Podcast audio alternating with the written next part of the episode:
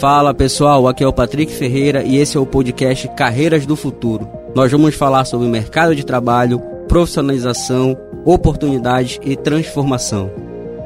Oferecimento: Fibra, uma questão de qualidade. O que você sabe sobre Web3, blockchain, metaverso, NFTs? Se esses temas ainda dão um nó na sua cabeça, fica com a gente nesse episódio que nós vamos desatar esse nó e mostrar como tudo isso afeta o mercado e a sua vida. Eu sou o Patrick Ferreira e esse é mais um episódio do podcast Carreiras do Futuro. Talvez você não entenda em profundidade o metaverso, mas com toda certeza já ouviu falar a respeito. Essas novas tecnologias se tornaram os pilares principais do que está sendo chamada de nova economia. É sobre isso que a gente vai conversar hoje com Rafael Silveira, que é head de estratégia digital do Grupo Liberal. Fala, Rafael, bem-vindo. Obrigado por aceitar o nosso convite. Olá, Patrick, prazer é meu. Um abraço aí a todo mundo que está escutando a gente agora, essa audiência muito legal aqui desse podcast. Rafael, para a gente começar o papo aqui, eu queria que tu explicasse para a gente, assim, de uma forma bem didática, é, o que, que é Web3, o que, que é metaverso, o que, que é blockchain, o que, é NFT. O que são essas siglas aí? O que isso tudo significa? Vamos lá, é, a gente passa por, por, por etapas de, de, evolução de tecnologias, né? É, a sociedade passou pela etapa da revolução industrial, a etapa é, de outras revoluções é, da indústria, revoluções econômicas, e agora a gente começa a dizer que a internet está indo para o modelo 3.0. O que, que é conceitualmente esse modelo 3.0? Esse modelo é um modelo onde a computação é mais distribuída, você tem poucos centralizadores da informação. Então, quando a gente fala de blockchain, quando a gente fala de NFT e outras siglas dessas, na prática é um modelo onde os detentores do poder eles não são mais centralizados, e sim passam a ser descentralizados. Né? As operações passam a estar em vários lugares sem um dono específico. Então, esse é o modelo que a internet está indo e isso abre uma fronteira muito nova de oportunidades, de tecnologias, de evoluções, que a gente possa ter coisas acontecendo de fato conosco, por exemplo, óculos que tenham informações em tempo real sobre algumas coisas que estão acontecendo com a gente, talvez informações sobre a glicemia de uma pessoa que tem é, diabetes, ou simplesmente uma forma nova de você ganhar dinheiro, uma forma nova de você fazer o seu dinheiro render. Tem muita coisa vindo por aí. Rafael, e a gente consegue criar uma relação entre Web3, metaverso, blockchain? De alguma forma existe é, uma relação direta entre eles ou não? São tecnologias que podem ou não estar relacionadas? Olha, eu entendo que tudo faz parte de uma construção, uma construção de conceitos e possibilidades. Né? A, o blockchain ele é uma coisa que hoje é necessária e que talvez no passado ela não seria tão necessária assim, ou simplesmente porque a gente encontrou várias utilidades para ele. Né? Muitas tecnologias elas entram num, num, num momento inicial que elas são desafiadas a resolverem um problema. E pode ser que no começo esse problema não seja resolvido, mas depois que essa tecnologia começa a ser maturada, ela entra num pico e aí sim a gente entende qual é o potencial máximo dessa tecnologia. Eu acredito que o blockchain, inclusive, não está nesse potencial máximo, mas ele está sim experimentando ali o começo da sua, do seu é, da sua agregação de valor para a sociedade. De novo, pode ser em várias, várias situações. Pode ser desde entender que aquele produto que eu estou comprando foi produzido naquele dia por aquele produtor, é, que naquele dia choveu, ou simplesmente pode ser uma forma de eu deixar o meu dinheiro seguro dentro de um banco. O, blockchain ele seria com uma espécie de um certificado digital? Existe essa relação ou não? Olha, eu gosto, eu gosto sempre de dizer que blockchain é, e tem várias definições, e, e, eu acho que uma forma fácil de explicar, o blockchain ele é uma forma de você criar segurança ou criptografia, talvez o termo um pouco mais técnico, mas é exatamente como você embaralha as informações para que elas não possam ser abertas. E a diferença do blockchain para outras coisas, o jeito mais fácil de explicar, na minha opinião, é quando você tem várias caixas, umas dentro das outras, e essas chaves estão distribuídas ao redor do mundo.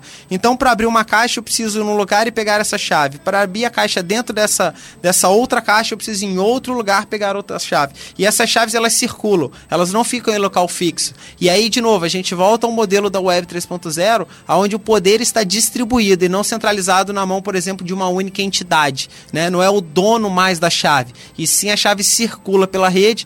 Então, o blockchain ele é uma forma de você é, gravar uma informação de forma segura. De novo, pode ser para proteger um dinheiro ou simplesmente para saber a data de fabricação do produto que você comprou.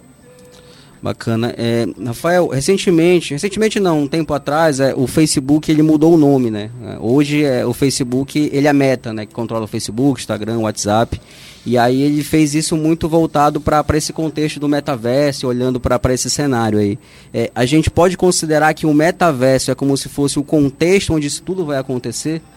Olha, eu costumo dizer que o metaverso ele é muito mais um ambiente imersivo do que alguma coisa muito diferente da realidade. Né? Eu tenho colegas que passaram a, a terem reuniões no metaverso e, e a grande e, assim a grande agregação de valor na opinião deles é porque quando você está em uma hora em reunião no metaverso você não tem celular você não tem o WhatsApp te perturbando você não tem o colega do lado alguém passando na sua frente você efetivamente está imerso naquela reunião por aqueles 60 minutos isso faz com que a, a produção ou a produtividade e eficiência daquela reunião seja muito mais alta porque o ambiente ele é imersivo você está imergido naquele ambiente ali naquela situação naquele encontro, naquela reunião.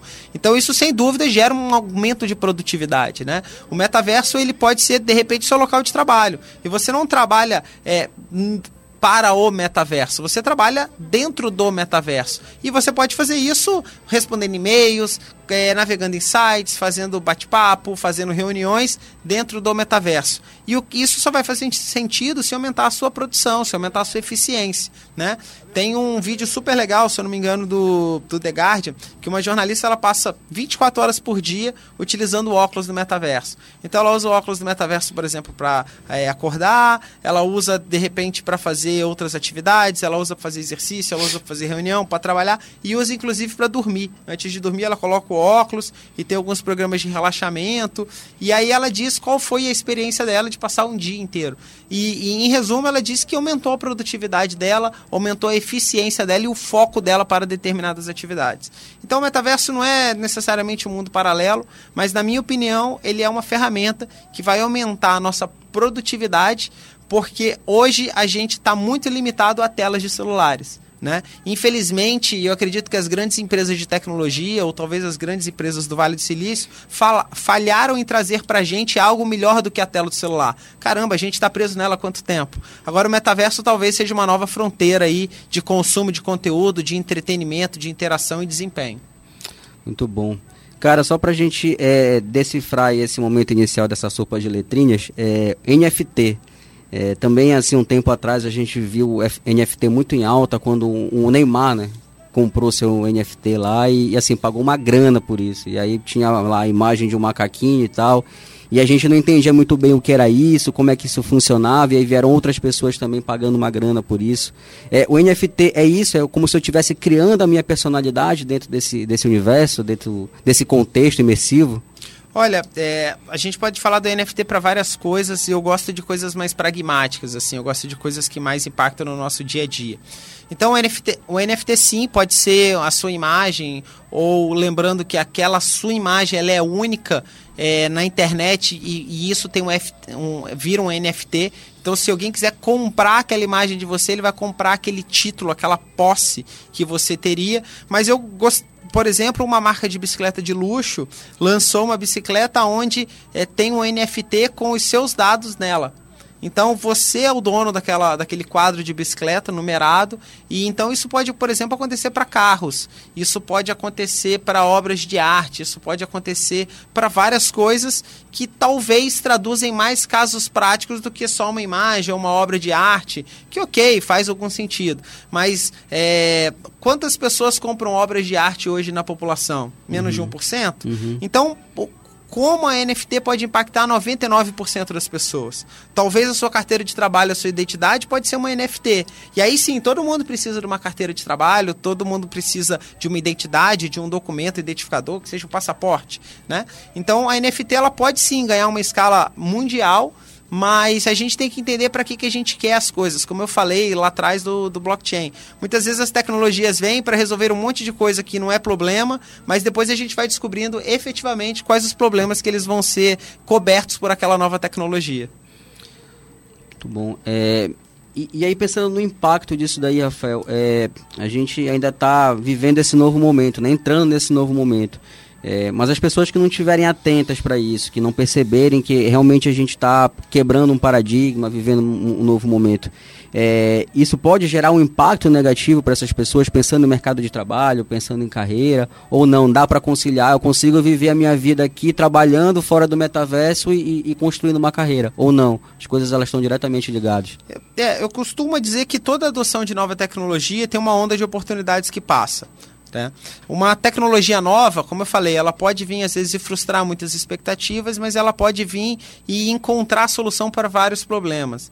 E quem surfa primeiro essa onda, e, e, de novo, não é a onda inicial da tecnologia, mas aquela segunda onda que ela já vem mais madura, que ela já teve aquele, aquele declínio da primeira frustração, e aí não, aí de novo essa onda sobe, e quem consegue entrar no início desse novo crescimento da, da tecnologia, é, ele sim pode pegar uma água mais limpa, ele pode conseguir construir negócios ou construir relações com base nessas novidades e aí sim pode ganhar dinheiro, ganhar conhecimento, ganhar relação com as pessoas. Eu, eu tenho colegas que entraram no mercado de crédito de carbono no passado, uma coisa completamente incipiente, e eles passaram a construir relações com empresas do mundo inteiro.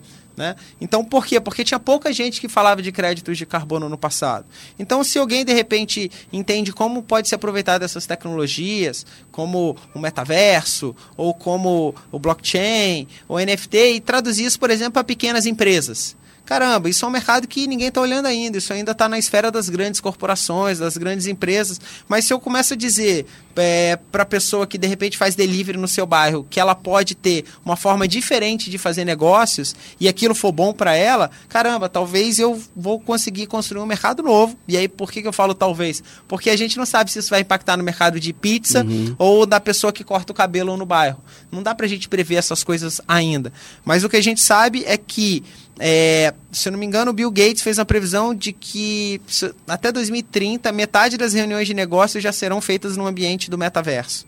Né? Então pensa que a gente está falando em 7, 8 anos, é, a gente vai ter metade da agenda corporativa do mundo funcionando dentro do metaverso. Será que você não pode ganhar dinheiro com isso antes ou está preparado para ganhar muito dinheiro com isso no futuro? Sem dúvida tem oportunidade aí. É, eu queria puxar esse gancho, é, que tu falaste aí sobre a questão do cara que faz o delivery, de quem é um empreendedor ali num, num, num bairro, ou enfim, é, um profissional mesmo que está no mercado. É, como é que tu enxergas que, que as pessoas elas estão se preparando ou podem se preparar para esse contexto. É, não é muito comum hoje a gente ver cursos que preparam as pessoas sobre isso, né? A gente vê algumas iniciativas, mas não é um negócio que ainda está em massa. Mas como é que tu, tu enxergas essa, essa questão da preparação profissional, tanto para aproveitar oportunidades como empreendedor, como se eu estiver ali no mercado de trabalho desenvolvendo a minha carreira? É, eu costumo olhar para a adoção de novas tecnologias como uma, uma, um impulso pessoal, né? Tem gente que espera sair um curso de alguma coisa, ou tem gente que espera ter um livro famoso para poder ler e aprender sobre alguma coisa, e tem gente que busca aquilo que ainda não aconteceu. Né? Eu, eu entendo que o perfil das pessoas serem é, exploradoras de novas tecnologias vai ser o perfil do profissional do futuro, porque as, a maturidade da, de quando as coisas serão desconstruídas no futuro vai ser muito menor do que a maturidade de hoje. Ou seja, as coisas elas vão acabar muito mais rápido. Se as coisas vão acabar e, e, e, digamos, terem seu prazo de validade muito mais rápido do que hoje, significa que a capacidade que a gente tem de se adaptar a novas coisas, a novas tecnologias e adotar novos métodos de trabalho, ela tem que ser muito maior. Então, eu diria que a forma como as pessoas têm de se apossar ou se beneficiar disso não é necessariamente da tecnologia A ou B, mas é de uma vontade, é, impaciência e ambição de entender tudo de novo que acontece no mercado. Né? Hoje a gente está falando aqui de blockchain, de NFT, uhum. mas pode ser que daqui a cinco anos isso seja como o Second Life. Para quem lembra, foi no passado. Era uma moda muito legal, mas simplesmente não mudou a vida de muita gente. Mas Passou. diferente, por exemplo, do ICQ, dos uhum. Menses, que hoje a gente é viciado em WhatsApp até hoje. Quantas pessoas aqui não tinham dificuldade, por exemplo, de trocar de celular por causa da agenda? Uhum. Era um problema que existia na vida de todo mundo. Hoje ninguém consegue entender que isso foi um problema. A gente já venceu essa etapa. Uhum. Mas se você não estava acostumado a falar com as pessoas por mensagem lá no passado, certamente foi muito mais dolorido para você hoje aprender esse caminho. Né? Então, de novo, tem problemas no passado que passam e a gente nem vê, como essa mudança de celular ou a mudança da agenda mas quem está sempre entendendo que, que as coisas novas vão ser as coisas que vão cada vez mais ter, terem adoção ou criarem maior resultado, eu acredito que a chance de sucesso é maior. E, de novo, a gente não está falando de tecnologia A ou B, a gente está falando, sim, das novas tecnologias, sejam elas quais forem. E, Rafael, a gente adora dica aqui no podcast, então eu vou te pedir uma dica aí. Como é que a gente se torna um explorador de novas tecnologias? Olha, é, a, a, primeira coisa que eu falo é o seguinte, assim, é a questão do idioma, né? É, para quem, quem não tem assim habilidade de consumir conteúdo em inglês, o faça. Eu acho que essa é, é a primeira é a primeira assim primeiro passo, o primeiro degrau da escada para que você consiga ter acesso à fonte das informações, né? É, e aí sim. E aí depois é, é ser uma pessoa completamente inquieta. É ser uma pessoa que não se satisfaz com as informações que tem e ser uma pessoa que não está satisfeita com o status atual. Né? O, o, o Jeff Bezos da Amazon ele tem um evento que ele faz na empresa dele chamado The One que é o que? É que aquele dia é o primeiro dia da empresa. É como se fosse todo dia um novo dia, todo dia o day one. Então, como é que vai ser o seu day one? Como é que vai ser o seu primeiro dia? Pensa que você tem uma nova vida, um novo emprego, uma nova realidade e você tem que fazer dela tudo novo. Né? Essa inquietação, para mim, eu diria que ela é o segundo passo, né? mas o primeiro, mais técnico, é sem dúvida o idioma, é a questão da língua. Hoje, mais de 90%, eu chutaria até muito mais de 90% do conteúdo sobre inovação e tecnologia do mundo está em inglês. Né? Você, quando você passa a ler inglês, você passa a consumi-lo. Mas você, quando passa a falar inglês, você passa a discutir, a debater, a interagir, a trocar ideia. E aí sim é o ponto ideal, é você poder não só consumir aquilo, mas você interagir com pessoas de qualquer lugar do mundo sobre a sua opinião sobre aquela coisa. Quebra uma barreira.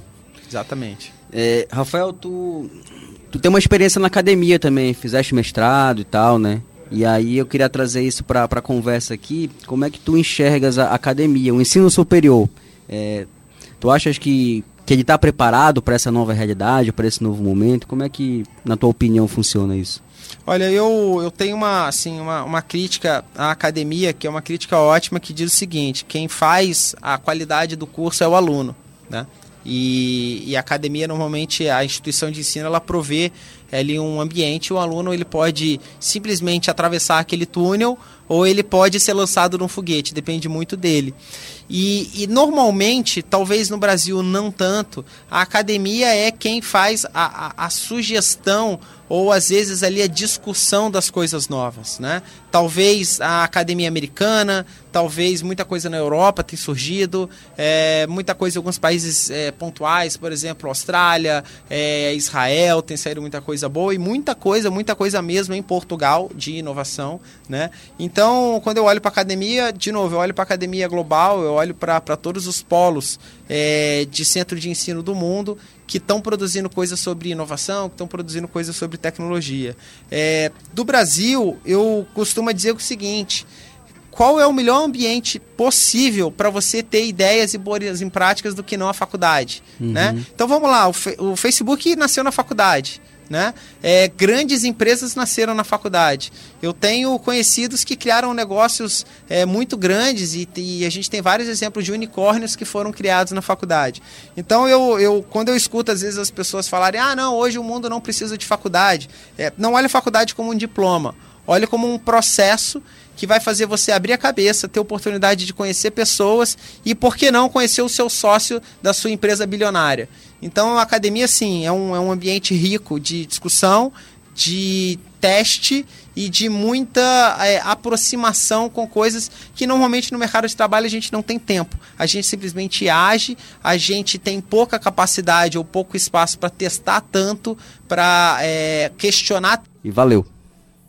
Então, eu sou assim um profundo fã da academia por conta desse ambiente. E aí, falando aqui para o público, é, não olhem a academia de novo só como um, certificado ou é, no curso que você está se formando. Olhem para a academia como um momento que você tem na sua vida que você vai poder trocar experiências, discutir, ter pessoas que saibam mais do que você sobre um tema e ter colegas do seu lado que estão tão dispostos quanto você a se aventurarem em novos mercados. Uma dica super valiosa pra gente. É, Rafael, tu falaste aqui sobre Jeff Bezos, sobre Bill Gates, algum, alguns cases. É, eu queria te perguntar aqui especificamente sobre um case que tu vistes, ou mais de um que tu vistes e, e realmente chamou muito a tua atenção pela forma como foi trabalhado isso, com essa adoção de novas tecnologias. Tu lembra de algum de cabeça? Olha, eu, eu gosto muito assim do, do, do ambiente Apple, né? Eu acho que a Apple ela, ela se revoluciona é, por si só. É, se a gente for falar de inovação pura, eu poderia citar outros cases, mas tem um da Apple que eu gosto muito, que é quando a Apple tira o fone dos celulares dela. E, e, isso gerou assim uma crítica muito grande de pessoas que queriam aquele fone, ou que usavam aquele fone, ou simplesmente que achou que elas, eles perderam valor, porque eles estavam pagando o mesmo preço por um produto que agora era menor. O fato é que a Apple hoje é a maior vendedora de fones de ouvidos do mundo, né? É, fones sem fio, no caso. E não são fones baratos, mas são sensacionais. Então, a Apple, na verdade, ela tirou algo de um produto e criou um novo mercado, né? Para mim, esse é o melhor exemplo de inovação, quando você consegue é, desmontar um pedaço do seu portfólio para criar um, um novo portfólio muito maior. Então, isso eu estou falando de inovação de negócios. Quando a gente fala de inovação pura, é, eu acho que tem coisas assim no, no, no, Brasil muito legais, muito legais mesmo, né? É, mas eu, eu não olharia com novidades, não. Eu olharia, assim, coisas muito antigas e o porquê elas não deram certo e por que, que hoje será que elas dariam. Por exemplo, o Gurgel. Não sei se a nossa audiência vai saber o que é o Gurgel, o projeto Gurgel. E eu aconselharia todo mundo a pesquisar, porque a gente já tinha projeto de carro elétrico brasileiro no passado. Né? Por que, que não deu certo? Será que daria certo hoje? Né? Então a gente tem, tem, tem modelos de inovação é, que simplesmente não deram certo. Barão de Mauá, eu não sei se as pessoas, de novo, da nossa audiência vão lembrar quem uhum. é Barão de Mauá, que foi o homem mais rico do mundo enquanto ele estava vivo. Né? Ele trouxe energia elétrica para cidades, ele tinha bancos, ele era uma pessoa extremamente inovadora, mas não deu certo. Naquele momento, ele não conseguiu, digamos assim, fazer a sua inovação dar certo. E, e, e, nem por isso eles merecem menos mérito ou mais mérito do que as inovações de hoje. Pelo contrário, eu acho que quando a gente olha no passado e vê esses grandes nomes de inovação, a gente pode aprender muito com eles, o que não deu certo para eles ou talvez onde eles não acertaram tanto para que a gente acerte hoje. Bacana, cara. Esse, que, esse, é, essa história, na verdade, do Barão de Mauá, ela, ela, é clássica, né? Que foi um cara que ele estava à frente do tempo dele ali, fazendo coisas super diferentes. É, mas assim, uma pergunta, realmente uma curiosidade. Tu achas que, que isso daí foi a questão do contexto? É, a sociedade não estava preparada para aquela inovação naquele momento? Olha, eu, eu costumo dizer que se você não deu certo, você não entendeu todas as variáveis, né? É, simplesmente por ter saído delas. Eu acho que eu, eu sou assim um profundo fã da história do Barão de Mauá, da biografia dele, e ele foi um cara que insistiu até o fim. Talvez ele não deveria ter insistido tanto, ou talvez ele insistiu no país errado. Ele insistiu no Brasil e o Brasil naquele momento não, não o apoiou como ele gostaria. Talvez um dos erros dele, se é que a gente pode dizer assim, tenha sido esse. É, então, muitas vezes, quando, quando a gente tem aqui a nossa audiência que está numa empresa que não dá oportunidade, que está num ambiente que, não, que acredita que não está conseguindo dar toda a sua capacidade, é, é muito legal lembrar do Barão de Mauá que mesmo ele sendo um cara genial, o homem mais rico do mundo, ele não deu certo porque ele insistiu num ambiente possivelmente que não frutificou aqueles investimentos dele. Então é aí que é onde a gente pode aprender, né? Não seja o barão de Mauá da sua realidade, né? É, não insista tanto numa realidade que você sabe que não vai frutificar. E aí, de novo, isso é inovar. Isso é você acordar num dia e falar, cara, eu vou mudar minha vida, eu vou mudar minha carreira, eu vou mudar o que eu faço. É, e isso, para mim, é assim, é a maior capacidade que a gente tem de se, se reinventar e praticar isso no dia a dia. Isso vai ser cada vez mais importante no mercado de trabalho e a gente vai ter cada vez menos receita de bolo do que fazer. A gente vai ter que aprender a cada dia um jeito diferente de fazer algo melhor.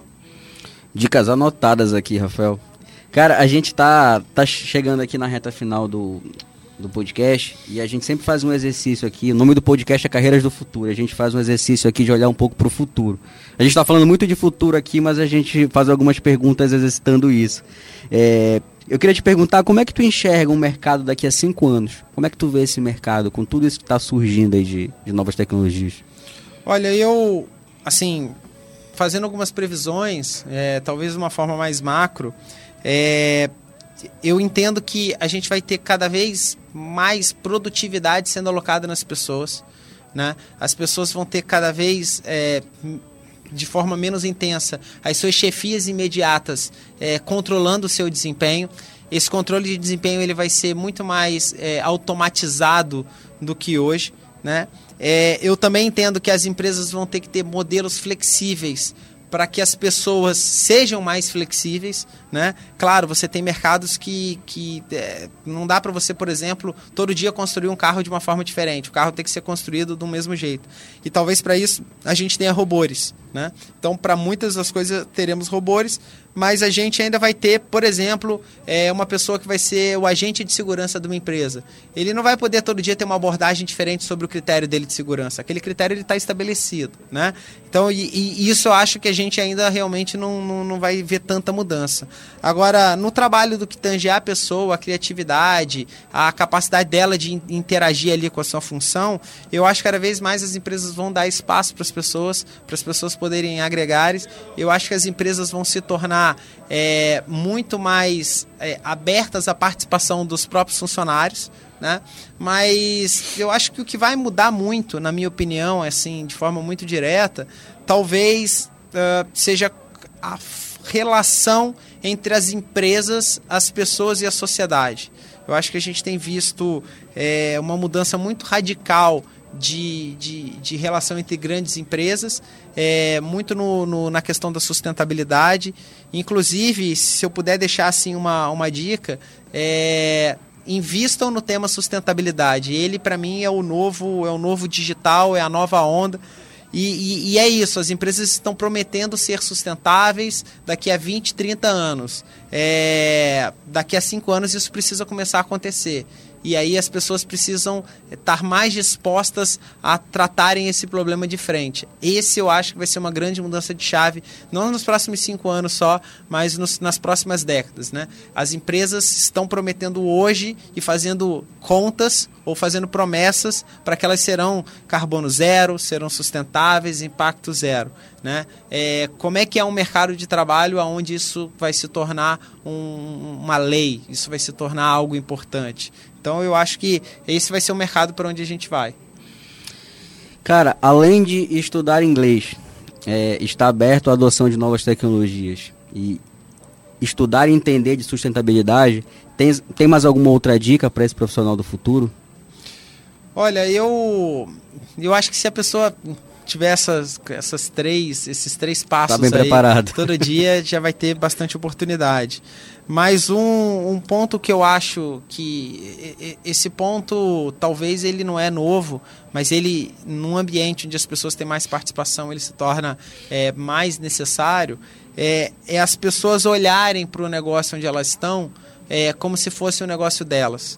E aí não é apenas a questão do, do engajamento, a questão da, da fidelidade, da responsabilidade, é efetivamente o que elas fariam diferente. Né? Se esse dinheiro que está sendo colocado naquele negócio fosse dela, ela continuaria fazendo o trabalho do mesmo jeito? Eu acho que é, essa atitude é o que as empresas esperam. Né? É, e, de novo, no modelo de trabalho cada vez mais flexível, isso se torna cada vez mais importante as empresas terem esse retorno. Né? Então, eu, eu, além do inglês, além da, das pessoas serem inquietas, né? além de ter um olhar para a sustentabilidade, eu colocaria isso. assim Se as pessoas fossem donas do seu negócio, qual o que elas fariam diferente? Né? E eu acho que essa postura vai ajudar muita gente aí a conseguir é, subir na escada corporativa de uma forma é, não mais rápida necessariamente, mas de uma forma inclusive mais concreta, mais sustentável e de mais longo prazo. Muito bom, cara. Checklist aqui importantíssimo, anotado. É, Rafael, para encerrar aqui, é, todo episódio a gente pede para o convidado deixar uma dica de livro, de filme ou de série. Ou pode ser dos três. Deixa uma dica pra gente aí para aprender assistindo ou lendo alguma coisa? Legal. Bom, eu, eu, eu acho que devido ao que a gente falou aqui, eu daria a dica do Barão de Mauá, né? O, o, o vídeo, de, o filme dele com a biografia dele é muito legal, conta um pouco a história do Brasil. É, não é tecnológico, quer dizer, para a época ele foi bastante tecnológico, mas eu acho que é um, é um vídeo que é uma reflexão legal, porque eu tenho certeza que muita gente se encontra no ambiente do Barão de Mauá é uma pessoa talentosa, é uma pessoa com muito potencial, é uma pessoa cheia de recursos e qualidades para aquilo que ele faz, mas ele está num lugar que ele não vai conseguir prosperar. Então, talvez é, o Barão de Mauá deixe algumas lições importantes para essa galera aí que está em dificuldade momentânea, mas tem um potencial enorme, né? É, infelizmente eu não vou deixar assim um filme muito hype, muito moderno, pelo contrário, eu vou deixar uma, uma lição antiga. E, e eu acho que de livro, é, eu, eu tenho um livro que eu, que eu gosto muito de indicar, é, esqueci o nome, Malcolm, é um livro chamado Outliers, que, que são uhum. as pessoas que estão, digamos assim, acima da média, né? As pessoas que são acima do, do, do esperado. É um livro muito bom que mostra que todo mundo pode ser uma pessoa acima da média e você pode treinar para isso. Isso pode ser treinado. Então, às vezes a gente vê alguém muito competente, um jogador de futebol, um músico, e o cara é muito habilidoso nisso. E o livro, na verdade, é um estudo que mostra que isso pode ser literalmente copiado e praticado. Né? Você pode ser é, um empresário de sucesso por ter falhado muito, por ter tentado muito, e aí você vai passar a ter sucesso. Então eu gosto muito desse livro que ele literalmente é, dá a fórmula do sucesso para algumas tarefas, algumas funções. Né? Então eu acho que esse conjunto aí, tanto do filme do Barão de Mauá com esse livro, ele pode fazer todo mundo crescer e todo mundo atingir os seus objetivos. Cara, o podcast foi recheado de dicas aqui, dicas super valiosas. É... Bom, eu sou suspeito para falar, toda vez que a gente conversa eu aprendo muito, então queria te agradecer aí pela participação, cara, e quiser deixar um recado final de alguma coisa. Não, legal. Acho que o, o recado final é, é assim, não, não se limitem por aquilo que a gente vê hoje, né? A, o mercado e a vida da gente muda muito e, e às vezes a gente está muito preocupado com o presente e não consegue enxergar o futuro. E, e você só vai conseguir surfar uma onda no futuro se você estiver preparado, né? É, então acho que o que eu, o que eu poderia dizer para as pessoas é se prepare para a onda que está por vir. Não se preocupe com a onda que você perdeu hoje. Boa, vamos surfar as próximas ondas. É, Rafael, obrigado pela participação aí, cara. Te, queria te agradecer pelo tempo e, e, valeu mesmo a tua presença. Valeu, gente. Obrigado aí por, por, pela nossa audiência aí, por todo mundo que está escutando a gente. Deixar um forte abraço e desejar sucesso a todo mundo aí. Valeu. Bacana. Deixar um recado final aqui. É, esse é o podcast Carreiras do Futuro. O podcast ele fica hospedado na nossa plataforma de Biplay. Quiser acessar leoliberal.com/play. Tem esse podcast, os outros podcasts da casa. A gente também está nos principais agregadores de, de podcast, Deezer, Spotify, Google Podcast, Apple Podcast. Quiser acompanhar a gente é só é só seguir lá. É, esse foi o episódio Carreiras do Futuro e a gente se encontra na próxima. Valeu! Oferecimento: Fibra, uma questão de qualidade.